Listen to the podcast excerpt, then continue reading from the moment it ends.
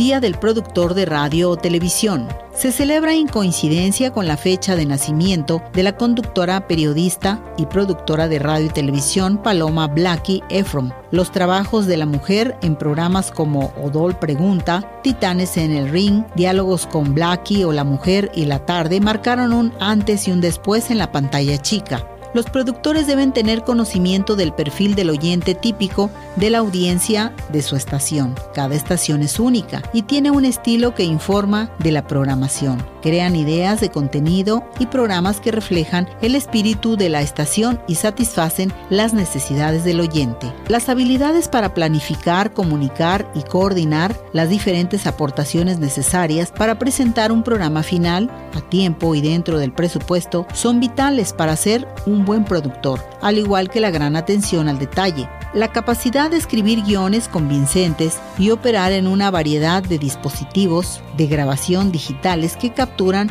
material es esencial. La familiaridad con el software de edición es vital para unir las piezas, contribuciones de muchas fuentes diferentes y producir un archivo maestro para su difusión. Los productores también deben estar familiarizados con las muchas especificaciones técnicas de los diferentes entornos de estudio como la programación. Mucho se transmite en vivo. Felicidades a todos los productores. Les desea arriba corazones.